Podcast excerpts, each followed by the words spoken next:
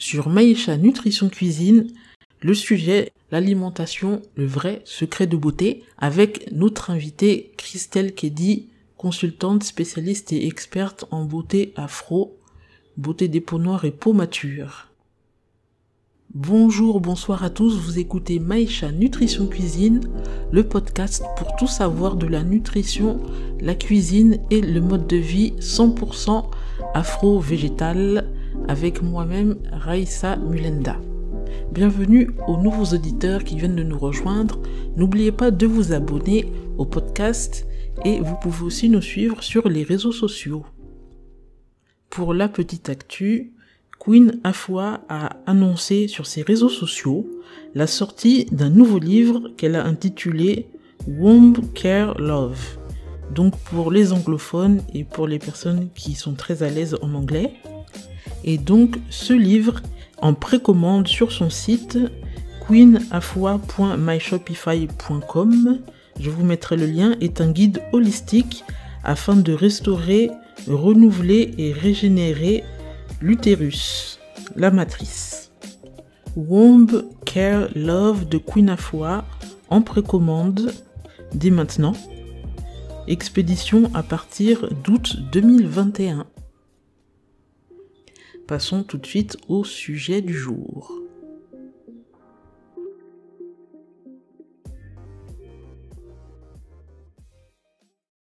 Aujourd'hui, nous avons une nouvelle invitée sur le podcast.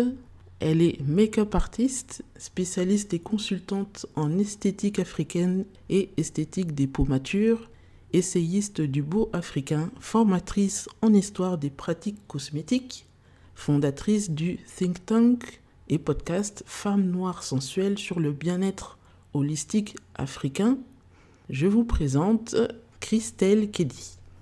Christelle Kedi, merci d'avoir répondu à l'invitation.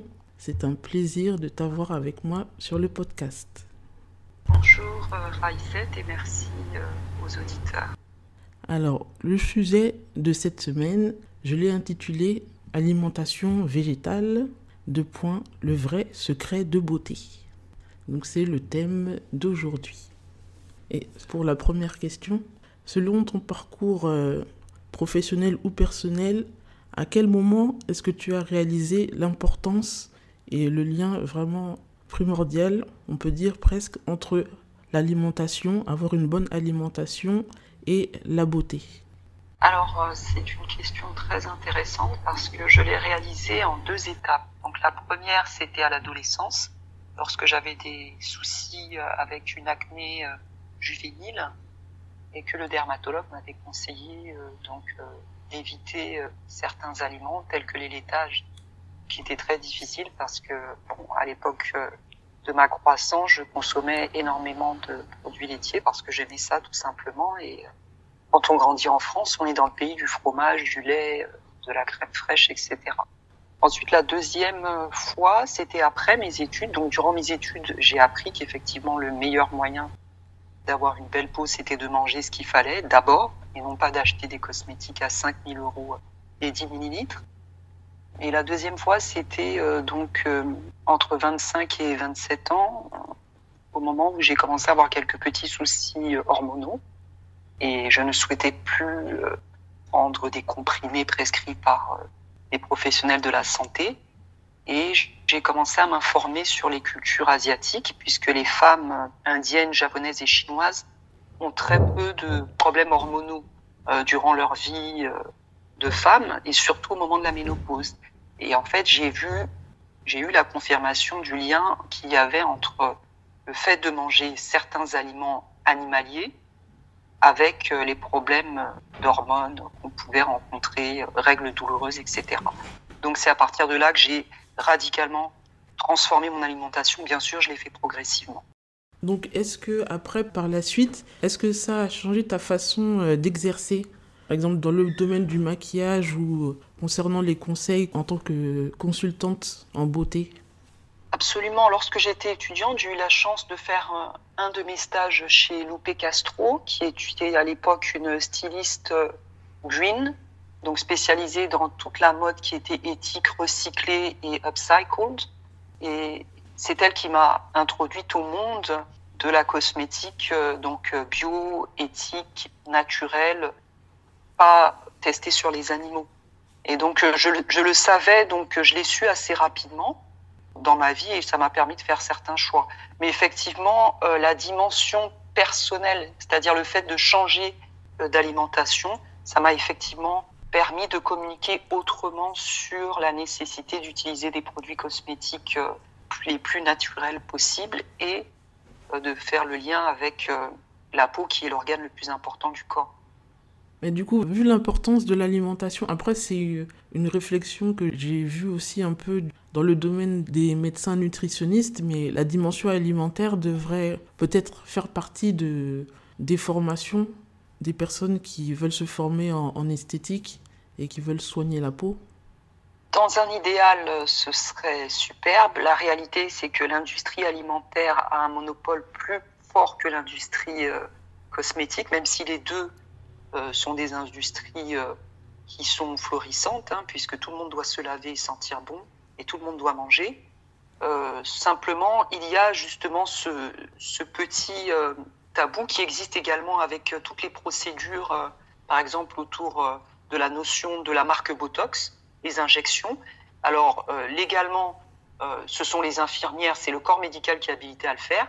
Et techniquement, ça ne constitue pas un traitement, ça constitue une amélioration de son apparence physique. Donc techniquement, ça devrait être fait par des esthéticiennes. Donc ça, c'est un débat encore en cours dans l'industrie. Et en ce qui concerne la cosmétique alimentaire, c'est la même chose.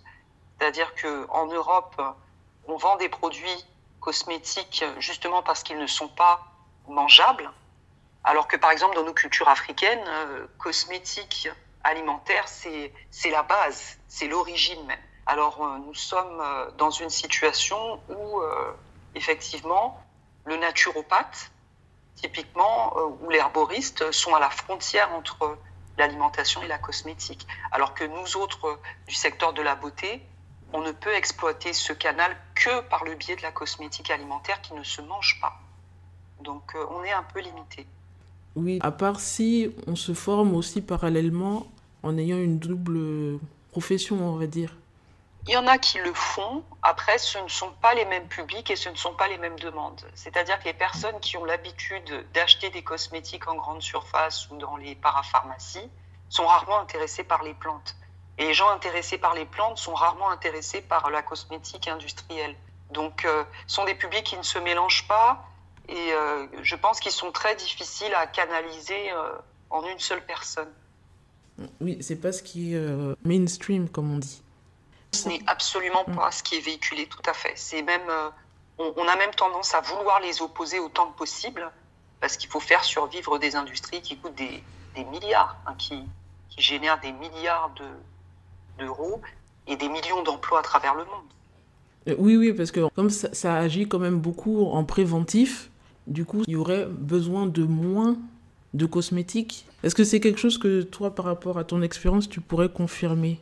Ayant une alimentation euh, végétale vraiment euh, bien ciblée, naturelle, ça permettrait d'utiliser moins de cosmétiques, d'avoir moins besoin de produits de soins pour la peau et juste euh, de l'entretien? Effectivement, cela faciliterait énormément en ce qui concerne ce qui tourne autour de l'entretien de la peau parce que déjà tout ce qui concerne les irritations disparaîtrait bon nombre d'allergies aussi seraient considérablement limitées. Et effectivement, bah, toutes les marques de cosmétiques spécialisées, peau sèche, peau à tendance acnéique, etc., euh, seraient vouées à, disparaître si euh, même 60% de la population se mettait dans une alimentation végétale, puisque ce sont des gens qui boosteraient leur métabolisme de manière à ne plus avoir euh, d'effets secondaires sur leur peau. Mais ça, ce serait, je pense, dans un monde idéal, hein, parce qu'il faudrait vraiment changer énormément de mentalité pendant au moins 50 ans. Oui, c'est vraiment important quand même de, bah, j'allais dire conscientiser, oui, parce que en fait tout est lié. C'est vrai que est-ce que c'est pas un peu culturel aussi le fait de de séparer les choses uniquement l'aspect extérieur pour le maquillage, la beauté, la cosmétique, et que ce soit séparé de l'alimentation qu'il n'y a pas vraiment, j'ai remarqué cette dimension euh, holistique. Est-ce que c'est pas culturel? Enfin, quand je dis ça, je pense plutôt euh, à la population euh, indienne qui ont des traditions différentes de beauté et même liées à l'alimentation. Oui, en fait, lorsqu'on regarde l'ancien monde, entre guillemets, donc l'ancien régime, hein, ce que les Français appellent l'ancien régime, à l'époque des rois et des reines, la, la, beauté était holistique partout. Vous avez des marques telles que Yves Rocher qui sont spécialisées en algues marines de Bretagne. Donc ça, c'est un héritage euh, direct de la culture celte. Donc euh, c'est quelque chose qui s'est fait jusqu'à la veille de l'industrialisation de masse, donc jusqu'au 19e siècle. À partir du moment où l'industrie a explosé pour tout ce qui était euh, moyen de locomotion, eh bien ça a été la même chose dans tous les autres domaines. Il a fallu trouver un moyen pour que les gens soient propres le plus rapidement possible, puisque tout le monde affluait vers les villes et qu'il n'y avait plus de rivières pour se laver librement. Donc il fallait, donc on a improvisé euh, le développement de la salle de bain, on a improvisé euh, l'arrivée de l'eau chaude, on a improvisé l'arrivée euh, donc des, cosmétiques de masse qui permettent de, voilà d'avoir une apparence décente en utilisant très peu de temps. Et c'est effectivement quelque chose qui a été malheureusement mondialisé. cependant, il y a toujours l'option, surtout pour les personnes qui vivent dans les milieux ruraux, d'aller choisir, euh, voilà, on pense aux villes thermales par exemple, même en France, Evian, Tonon, etc. L'eau y est relativement pure et ce sont des villes qui sont reconnues pour soigner les gens, ne serait-ce qu'avec uniquement les minéraux contenus dans certaines eaux. Donc c'est quelque chose qui est toujours accessible mais qui est devenu premium, donc luxueux. Pourquoi? Parce que la majorité des gens ne le font pas, ou ne le font plus, ou ne cherchent pas à comprendre les mécanismes qui nous ont amenés à, la cosmétique euh, de masse. Donc oui, c'est quelque chose qui, euh, je pense que c'est quelque chose qui ne va jamais complètement disparaître de l'humanité. Maintenant, en fonction des cultures, ça va dominer certaines périodes ou d'autres. Par exemple, en Afrique, avec le retour au naturel euh, capillaire, on voit maintenant de plus en plus la jeune génération retourner donc dans les, milieux ruraux et se renseigner sur les méthodes des grands-mères ou des aïeuls. Donc c'est un bon signe. Oui, oui, c'est un, un bon signe. D'ailleurs, j'aurais euh, un peu à ce propos une autre question. Comme le podcast est écouté dans plusieurs pays d'Afrique, est-ce que tu aurais euh, un conseil pour euh, justement la plus jeune génération concernant l'alimentation, vu qu'il y a aussi beaucoup l'influence de, de vivre à l'occidental et manger à, à l'occidental qui est très présent là-bas sur place Des conseils alimentaires pour avoir une peau saine et entretenir sa beauté alors les conseils alimentaires, moi je dirais pour faire le plein de vitamines, c'est de manger un petit avocat par jour ou au moins tous les deux jours. C'est pas cher, c'est accessible partout en Afrique et c'est bourré de vitamines A, E, K, C et de la majorité des minéraux. Ensuite, je, recommanderais aussi de boire du bissap ou du gingembre euh, à la place euh, des jus de fruits pasteurisés. Ou alors euh, de manger de la papaye, des mangues, des goyabes, du corosol, de l'ananas, de manière quotidienne. Les fruits ne sont pas chers partout en Afrique. Donc c'est vraiment, la beauté, elle est accessible. Avant de regarder les publicités des grandes marques de cosmétiques occidentales ou autres, commencez déjà par faire le plein de vitamines et de minéraux en mangeant des choses qui sont délicieuses. Les fruits en Afrique poussent toute l'année et sont absolument succulents. Donc ah ce serait mon conseil à la jeunesse. Ça permettrait aussi d'augmenter l'hydratation avec les fruits qui sont gorgés en, eau.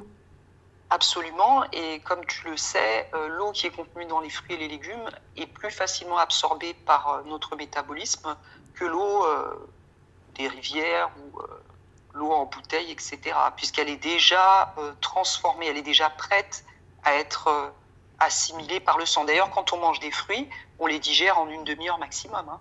Donc euh, c'est pas quelque chose de très très euh, long. C'est un effort à faire le matin. C'est un effort qui n'est pas coûteux et qui vous garantit une peau éclatante pendant très longtemps. Donc pourquoi ne pourquoi s'en priver? Je là c'est quelque chose qui m'échappe. Oui, c'est vrai que ce serait vraiment euh, un conseil vraiment à suivre de se focaliser sur les avocats, les fruits qui sont disponibles. Ce serait une bonne solution pour la santé notamment vu le fait que les sodas sucrés, donc je vais taire les marques, sont plus mises en avant et moins chères souvent que, que les bouteilles d'eau potable, paradoxalement. Bah sinon, alors une autre question, à l'inverse, quels sont les aliments ou les nutriments qui sont le plus néfastes pour la peau? Sans secret, ce sont euh, les aliments qui mangent euh, les nutriments, les minéraux et les vitamines. Donc euh, tout ce qui n'est pas en fait arrivé il y a longtemps en Afrique. Donc je pense par exemple au riz, surtout le riz blanc qui est généralement de très mauvaise qualité, qui, dont les triglycérides typiquement augmente l'insuline dans les corps des Noirs, hein, autant le dire, et qui est responsable aujourd'hui de, la propagation du diabète de type 2, c'est-à-dire le, diabète à partir de l'âge de 30 ans. Donc c'est-à-dire que c'est quelqu'un qui avait un foie, un système qui fonctionnait bien, et qui l'a bousillé en, mangeant de manière exagérée du riz. Ce qu'il faut savoir, je pense que ça tu le mmh. sais déjà, qu'on a euh, pour notre temps de vie sur Terre un, nombre calculé entre guillemets symbolique euh, de de féculents à absorber. Euh, et, généralement, quand on mange trop de riz, ben, on atteint ce chiffre-là bien avant 30 ans. Et à partir de 30 ans, on a des problèmes. Donc tout ce qui est féculent récent ou qui ne pousse pas naturellement en Afrique en grande quantité, genre le blé, euh, il y, a, effectivement du blé en Afrique, mais ce n'est pas la céréale la plus euh, adaptée à notre alimentation. Et les dérivés du blé, donc le pain, les pâtes, et bien entendu euh, les pommes de terre euh, blanches, puisque nous avons la patate douce, nous avons les tubercules qui sont beaucoup plus adaptés euh, à notre système digestif, pardon, parce que justement les tubercules sont riches en fibres, beaucoup plus que la pomme de terre blanche que, avec laquelle on fait les frites en Occident. Donc moi je bannirais ou je limiterais vraiment à peut-être deux fois par semaine maximum le riz, les pâtes, donc les pommes de terre et le pain riz, pâtes, pommes de terre et pain. Et je pense que c'est valable de toute façon pour les personnes qui sont sur le continent africain, euh, dans les Caraïbes et aussi euh, ici euh, en Occident. Après, tout dépend de son budget, mais il y a de quoi faire. Et c'est vrai qu'on se dit souvent que les pommes de terre, par exemple, c'est une tubercule, c'est naturel, mais comme c'est à l'origine d'Amérique latine, et avec beaucoup d'amidon, comme tu, tu l'as souligné, c'est pas adapté vraiment pour le, système euh, des personnes noires. Alors toi, est-ce que tu as, euh, on va dire, euh, un top 3 de tes aliments préférés en ce qui concerne les soins de la peau en agissant par l'interne? Oui, alors numéro 1, l'avocat, donc fantastique fruit. Numéro 2, le gingembre, donc fantastique pour booster le système immunitaire. Et numéro 3, euh, je dirais sans hésitation, donc euh, les fruits. Alors tous les fruits, euh, sans exception. Alors cela, on peut, à la place des bonbons, manger des fruits. et il y en a toute l'année, toute saison, les fruits de toutes couleurs. On peut même se permettre d'en manger à toute heure. Donc voilà, ce serait mon top 3. Et j'ai remarqué que donc c'est plutôt du cru. J'ai essayé de faire une transition avec les crudivores J'allais parler en fait de Annette Lerkins, si je me souviens bien du nom, qui mange plutôt du cru, alimentation végétale crue. Et je crois qu'elle a plus de 70 ans. Et vu son apparence et même son énergie et sa santé, on a l'impression qu'elle a trouvé, d'après les interviews qu'on lui fait, la fontaine de jouvence, si on peut euh, dire ça comme ça. Est-ce que toi, tu as pu aussi constater ça chez d'autres personnes, peut-être à part euh, Annette Lerkins qu'on peut trouver sur YouTube avec ses recettes de cru, le fait que l'alimentation crue permet vraiment de préserver la jeunesse et la beauté. Oui, absolument. Annette Larkin, c'est une dame que, pour laquelle j'ai une très grande admiration. Elle a 78 ans. Je pense que dans ses vidéos, on ne peut pas être plus explicatif et plus explicite. Hein. Quand on voit son mari qui a le même âge, quand on voit ses fils et qui apparaît plus jeune que ses fils euh, cinquantenaires, ça donne froid dans le dos. Et effectivement, elle vit en, Floride, donc elle a accès à un climat qui est proche des climats que nous avons entiers en Afrique. Et comme elle le dit elle-même, elle se nourrit à 100% donc euh, de, de produits euh, crus.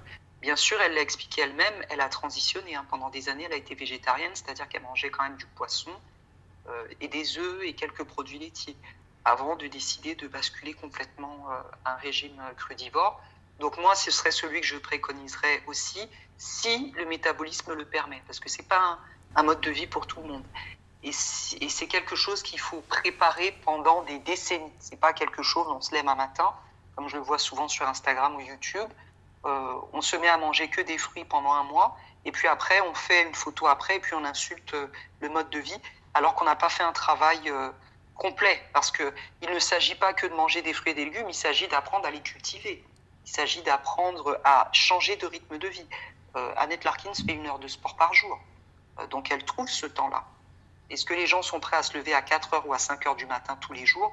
Personnellement, je le fais, mais j'ai dû apprendre à le faire. Ça n'a pas été facile. Donc, euh, c'est quelque chose, on est en permanence euh, à défi. Pour les autres personnes, il suffit de mettre euh, crudivore. Il y a une importante communauté crudivore, par exemple, francophone au Québec, qui, qui est assez efficace en ce qui concerne la rééducation des gens. donc, le rapport à tout ce qui est nourriture cuite et tout ce qui est nourriture euh, à base de produits animaliers. Et puis il y a aussi euh, pas mal de, de euh, notamment américains, hein, et particulièrement en Californie, qui sévissent. Vous avez des gens qui ont la soixantaine et qui en paraissent 30 et qui vous montrent leurs tests réalisés en hôpitaux. Ou certains messieurs, il y en a un auquel je pense en particulier, voilà, il a, il a 59 ans, il a la testostérone d'un homme de 29 ans. Et il mange 12 bananes par jour. Donc, euh, entre autres. Et ça, c'est son petit déjeuner. Hein, et c'est quelqu'un qui mm. fait du sport tous les jours, euh, qui, vit au soleil, etc. Donc, il y a énormément de recherches à faire.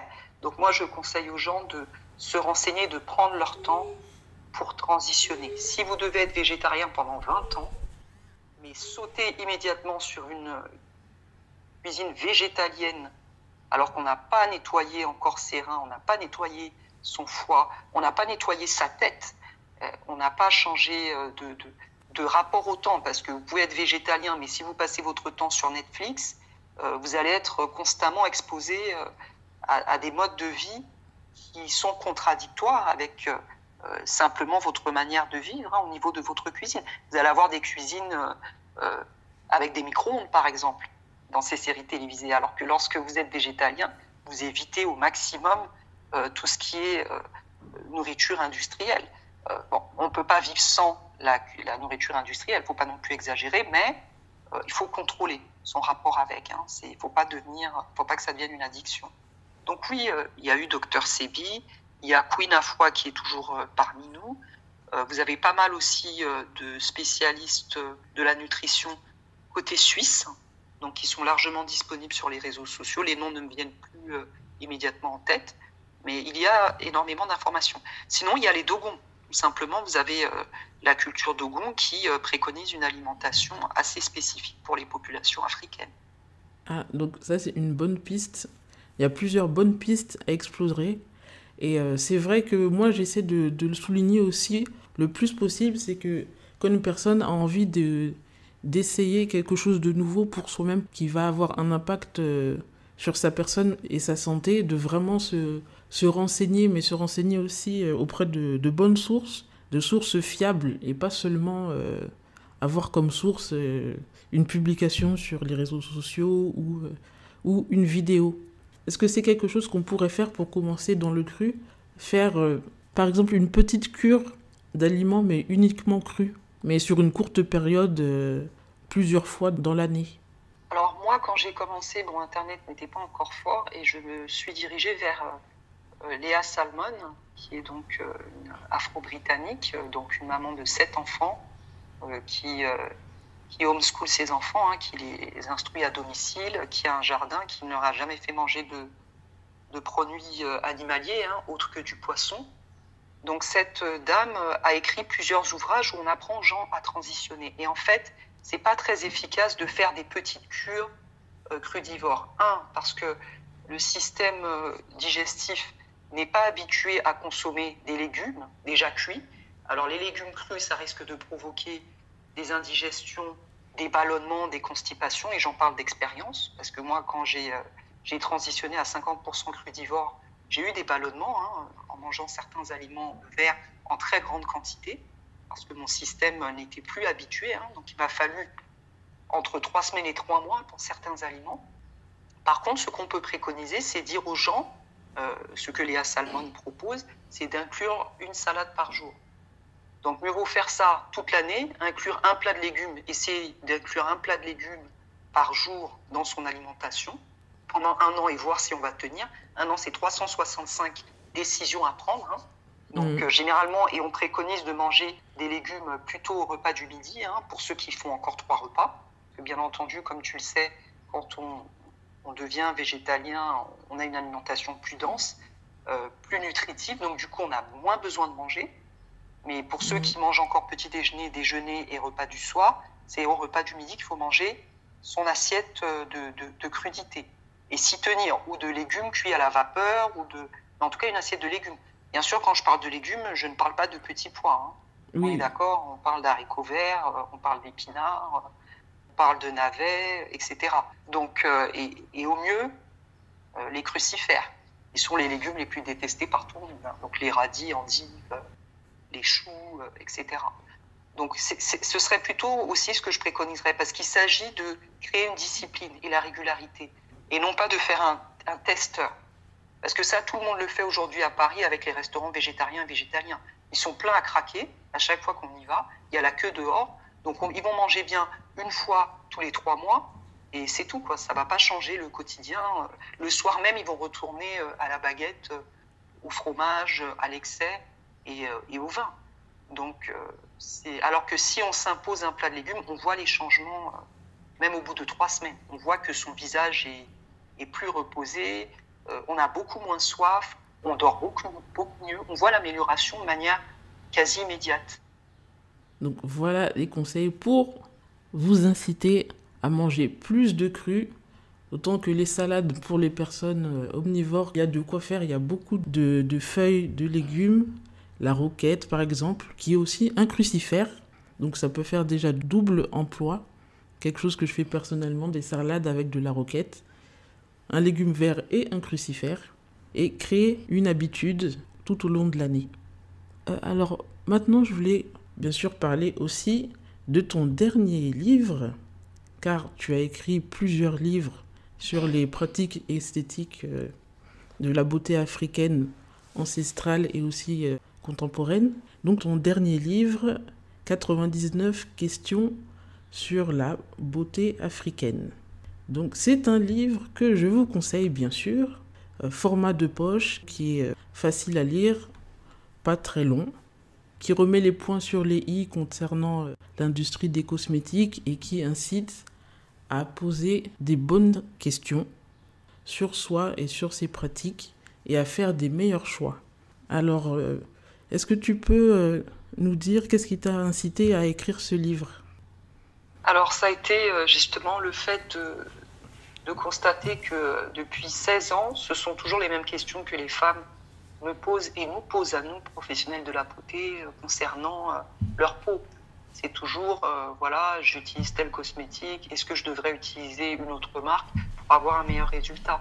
Et c'est là que je me suis rendu compte que, bon, il va falloir quand même peut-être euh, l'écrire sur papier, expliquer aux gens que la, première, le, premier acte de beauté, c'est ce qu'on met dans son assiette, quoi. C'est fondamental. On peut acheter la crème la plus chère du monde, le parfum le plus cher du monde.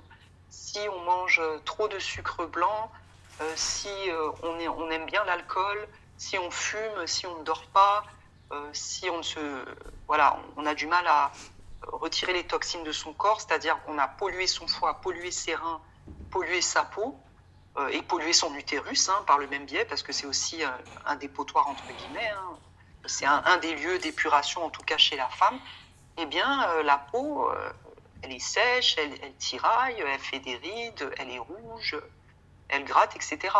Donc, c'était ça. La motivation, c'était vraiment se dire peut-être qu'il va falloir l'écrire blanc sur noir et s'adresser particulièrement aux femmes africaines. Alors, est-ce que c'est c'est un livre qui peut euh, s'adresser à toutes les générations Absolument, puisque je parle aussi bien de, de la période de l'adolescence, hein, lorsque j'aborde les thématiques autour de l'acné, la, que la période de la périménopause et de la ménopause. Donc, comment les gérer et ce qui est préconisé. Puisque généralement, les femmes se plaignent de sécheresse cutanée, de sécheresse vaginale, elles se plaignent aussi de bouffées de chaleur, d'insomnie. Ça, c'est lié une fois de plus à l'alimentation et aux cosmétiques très chers qu'elles achètent et qui sont bourrés de stéroïdes et d'hormones artificielles.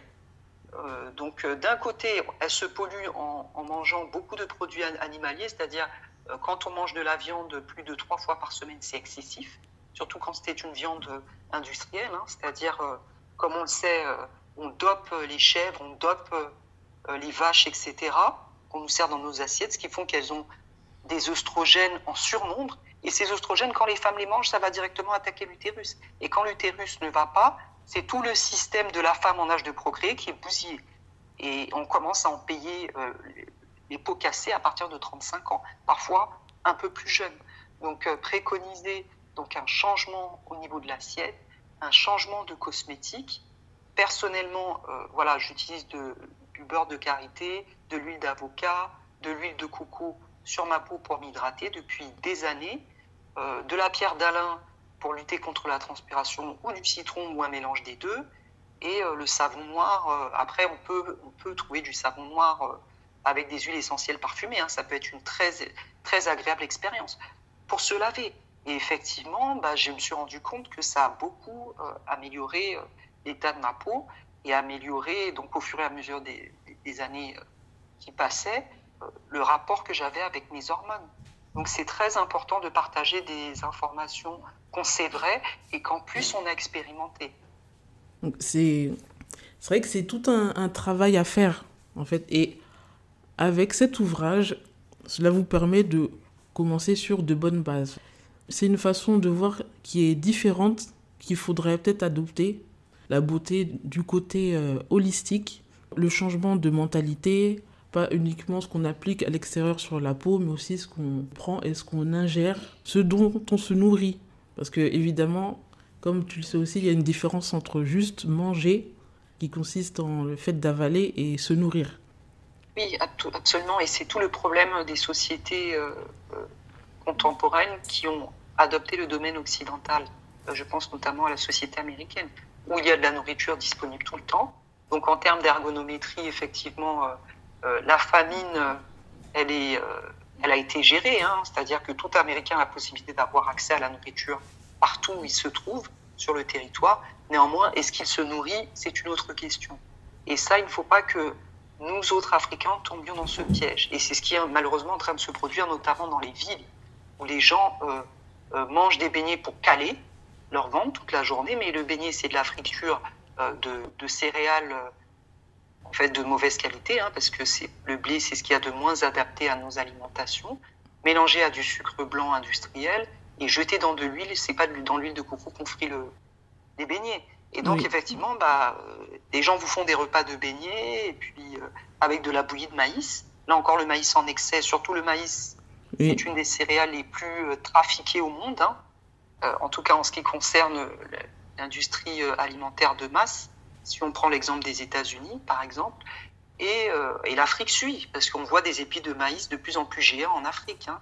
et les gens se gavent de ça pendant des années, et après se demandent d'où peuvent venir, euh, euh, par exemple, les ventres qui gonflent, ou les insomnies, ou les problèmes de peau, ou les problèmes de caries dentaires, etc. Mais c'est lié à l'excès de sucre qui est consommé entre les beignets et la bouillie. la céréale, c'est du sucre surtout le maïs et, et, le blé. Alors qu'on a le, le fonio, on a d'autres. On a le plantain. Mieux vaut même à la limite manger du plantain bouilli, voire frit, que de manger des beignets. Quoi. Exactement. C'est vrai que tout ça, c'est du sucre. L'index glycémique, ça fait monter le taux de sucre dans le sang, mais vraiment de façon très élevée. Et euh, pourtant, il y a des céréales euh, indigènes, africaines, qui sont là à disponibilité comme le fonio, comme tu as dit très justement, qu'on consomme aussi euh, beaucoup traditionnellement au Mali. Donc, pour le livre, où vous pourrez continuer aussi ce genre de conversation quand vous aurez fini de le lire avec vos proches ou votre entourage, vous pouvez vous le procurer aux éditions Aniboué, qui a un site internet, donc euh, www.aniboué.com. Le livre, c'est 99 questions sur la beauté africaine de l'auteur Christelle Keddy. Et vous verrez aussi d'autres ouvrages qu'elle a écrits. Et n'hésitez pas à les acheter aussi si cela vous tente. Et mis à part ça, je peux mentionner aussi que tu fais des podcasts dans le cadre de ton think tank Femmes Noires Sensuelles sur Patreon, sur abonnement, qui traite du bien-être holistique, du mieux-être holistique africain. Donc merci beaucoup Christelle pour euh, cette interview qui était très intéressante et très enrichissante. Et merci d'avoir été ma première invitée sur ce podcast. Merci euh, donc à l'équipe hein, euh, ce fut un grand honneur de, partager enfin, des choses que tu, toi tu fais déjà et puis tu es dans la même démarche hein, euh, qui est une démarche éducative envers particulièrement les populations africaines, mais tout le monde est concerné hein, puisque la santé elle, est humaine, hein, elle est internationale. Et puis moi aussi dans, ce combat de faire prendre conscience aux femmes notamment que la beauté, elle est non seulement elle est plurielle, mais elle est aussi une histoire de mode de vie. Voilà, et de choix personnels, individuels, quotidiens. Il y a des sacrifices à faire et ces sacrifices-là, bah, il y a l'assiette et puis après il y a aussi euh, un peu de sport, hein, beaucoup de sommeil et, euh, et moins de distractions style Netflix et autres. Oui, c'est vrai que c'est on se rend pas forcément compte mais que c'est un combat et il faut vraiment tous les jours se poser des questions, s'interroger, est-ce que ce qu'on fait est vraiment le mieux pour nous? Est-ce qu'on mange Est-ce que ce qu'on va manger est vraiment le mieux pour euh, notre organisme? Et c'est comme ça qu'on pourra prospérer et durer. Merci encore Christelle euh, pour ton intervention. Merci. Et pour les auditeurs, donc les références que je viens de citer, je les mettrai dans la description écrite de l'épisode avec des liens où vous pourrez cliquer. Et je vous dis à la semaine prochaine pour le dernier épisode avant les vacances d'été.